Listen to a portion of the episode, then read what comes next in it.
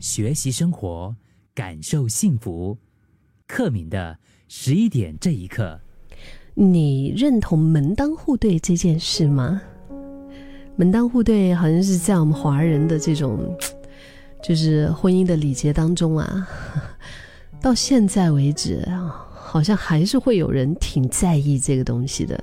虽然我们说是以前古代婚姻当中的一种枷锁哈，但是现代人。呃，不少，他们还是会在心理上觉得说，应该要遵守这个东西。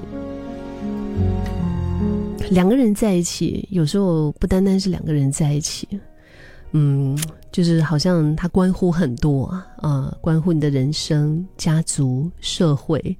那一个人。他的这个婚姻是不是能够幸福哈？他们也是说，哎呀，要看你这真的是要什么嫁对呀，怎么样啊？要门当户对啊，这样子的一种说法。这个词在今天用来形容，就是双方的家庭条件是否相当。那其中很重要的一个部分指的是什么呢？就是经济嘛，对不对？就是钱啊。但是在最开始的时候呢，其实“门当户对”这个词，它。不只是指金钱这么简单。今天十一点这一刻，我们来看一看这个有趣的历史。门当户对的“门”，指的是各家各院的院门，就是以前的那种，你知道啊，像四四合院也好啊，还是那些古时候他们就是各家各户他们的那个院门是是那种一左一右的嘛，对开的。那当在古代呢，它是同挡。按照字面理解的意思，就是阻挡的意思，也就是指在家门口的那个两个墩子。呃，这个墩子一般是石头做的，石墩子就是做成好像鼓的形状啊，也称为抱鼓石，跟门一样。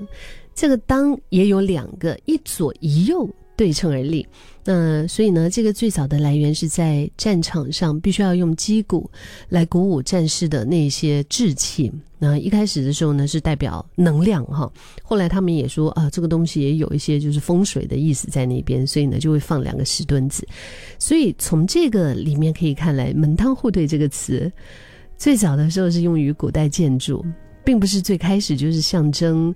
啊，两个人家是是是就是相当可以啊，互相结合，所以啊，这一点自己我自己也是长了一个知识。那后来随着这种所谓的华人的封建制度逐渐的完善吧，相关的一些建筑也变得非常的讲究，像是文官家里怎么样造房子啊，武官家里怎么样造房子啊，经商的家人又要怎么样造房子，就开始出现了一些分化。比如说，文官家的石墩子一般是方形的，武官家的呢则是圆柱形的。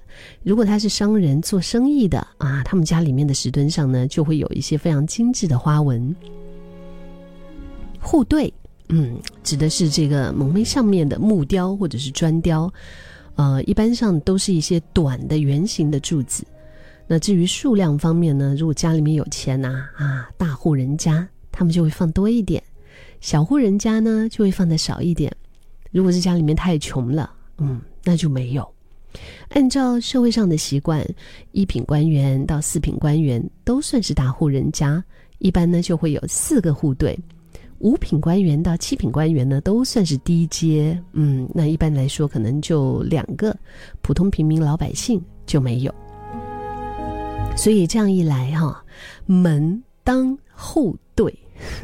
这个词，它就逐渐用来形容一个人的家世。嗯，就是如果说两个家庭的家境的悬殊比较大的话呢，他们的婚姻就不会受到家人的应允。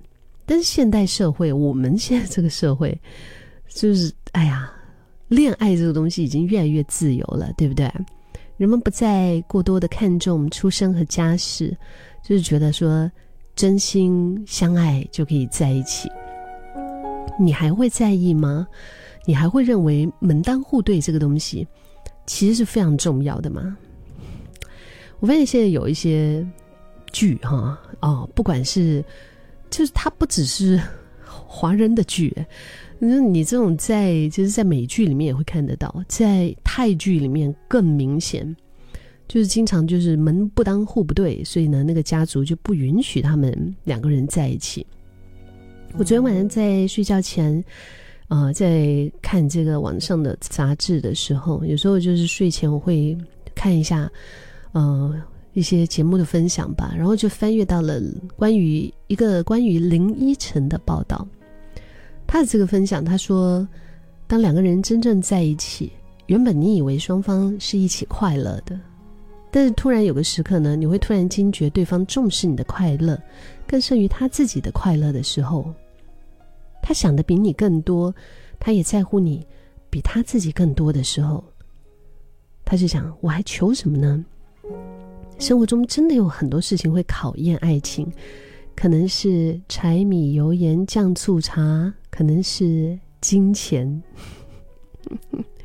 我们说谈钱伤感情哦，谈感情也是伤钱的，所以人的一生当中。可能会有一段时期，真的是在寻找，在迷惘。可是林依晨他说，对于他来讲，他自己心里面定义的所谓的真爱，就是必须要不断的经历被考验、被验证的一个过程。所以只要他通过考验的话呢，两个人的彼此的感情就会更加的深厚。所以他提到一个重点，我觉得这句话我很喜欢。他说：“嗯，所谓的。”门当户对，真的指的不是家世，而是你们看待这个世界的方式。